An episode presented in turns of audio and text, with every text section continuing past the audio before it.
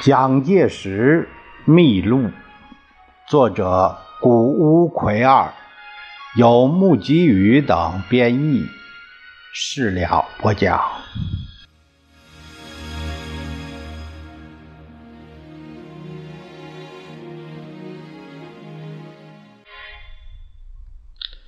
我们这节看第一章的第五节，讲到的是蒋介石。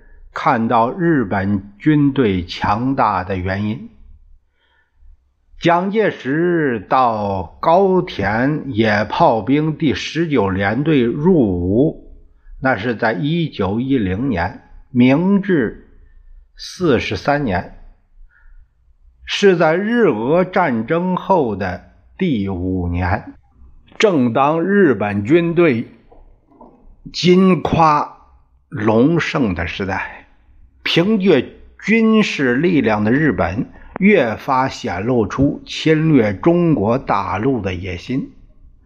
他在这一年的七月和俄国缔结了划分东三省权力分界线的第二次日俄秘密协定。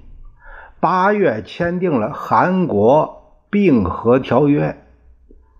这个时候，这个韩国又改称为朝鲜。于是，在日本军队中受训的中国留学生们所特别关心的一点，当然就是在探索日本军队至于强盛的秘密所在。过去在日本学习军事的留学生们，千方百计。想去发现他们的秘密。有人在日本的图书馆里找到一部巴尔克战术，就是就以为这个是无上的珍宝、最大的秘密。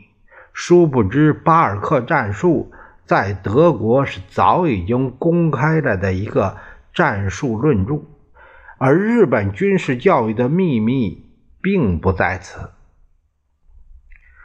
日本军队之所以强盛，一如前面已经谈到过，就是在基于他的基本精神。假定特地要指出他们有什么秘密的话，那就是日常生活所不可缺略的一切事物，都可以由士兵们自己担当起来，而不需要借手于他人。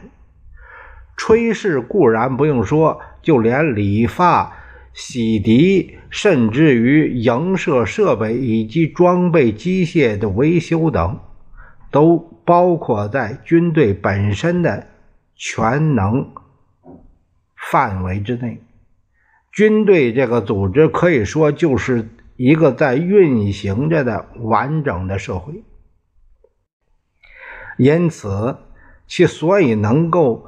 达成重大任务的条件，乃在于由上而下的组织所具备的应有的技能，而在这种组织之中，其下级干部则居于极重要的地位。这个是蒋介石在军事教育的要务里边，但是一九零四年呃十月，他有过这样的一段讲话。日本士兵的小动作都由班长负责来训练，所以他们军级基础是班长，班长是职业军人，并不退伍，所以军力较深。其实外国的军队通常都最注重下级干部的训练，军队重要的。技能、技术、动作都是由营连长召集下士切实的讲授，然后要他们去管理和教练士兵。他们对班长所讲习的动作、业务都不教外国学生，以致许多留日学生不明白他真正秘密之所在。不过啊。像这样强盛的这个秘密，实则也就是他的弱点之一。这一点也是在日本军队生活中所得来的教训。比如说上级对于下级在维持规律实施训练的名义之下所表现出来的横暴行为。在进入连队的当时，我只是一个二等兵。二等兵之上就是上等兵，上等兵之上有下士、有中士、曹长、特务长，特务之长之上才是正式的军官。这许多军官士曹一级一级的管着我们，再加上日本军营里面的习惯相当粗野，新兵要替老兵洗衣服、擦皮鞋，有时还要替他们补被服。二等兵。就要受上等兵的使唤，当差稍不如意，他们不是骂就是打。所以在日本军营里面，当时上级的长官打骂低级的士兵，常见的事儿。我当时认为日本军队的弱点就在于此。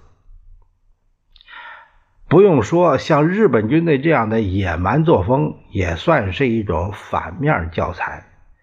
我看到日本军队的下级干部用对奴隶牛马的方法来打骂士兵，当时就觉得这种军队能够打仗吗？我们中国军队更应严禁官长打骂士兵、虐待士兵，遇事必须是耐心教育劝导，使他们受到感化。高田时代的蒋介石虽说是一个军事留学生，但并非仅止于学习军事技术，而是在学习日本人的精神。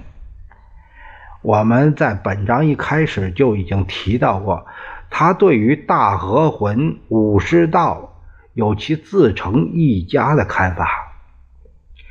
他指出，这个日本精神的来源得。得向于中国的阳明学去追求。他在后来曾经提到，本来是中国的优良精神和哲学，中国人自己不能保存应用，而被他人，就是日本窃取了一部分，就要用它来灭亡中国，这是我们民族最大的耻辱。蒋介石为了了解日本，所以在高田和当地人交往的幅度很宽。现在介绍当时那为一家叫八百屋，八百屋啊，这个他为一家叫八百屋这个书写招牌的这个故事。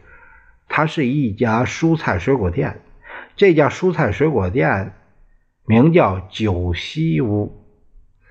他的旧址现在是新泻县上越市公所的旁边。当时的老板乔场曾吉，他已经去世了，比蒋介石年长两岁。新婚之后刚刚开店不久，蒋介石好像和他蛮合得来，就是常到他店里来闲聊。这家商店。已经不复存在了。可是，据桥厂老板的养女桥厂补毛，现在是五十五岁。他说，曾经听到养父在生前谈起过一段话，说有一天有一位亲戚为了祝贺桥厂新婚和新店开张，送来了一面杨木招牌，碰巧蒋介石也在楼上。乔场想到中文的书法一定不会差，他就开口说：“你替我写个招牌吧。”蒋介石，呃，他却是不愿意写。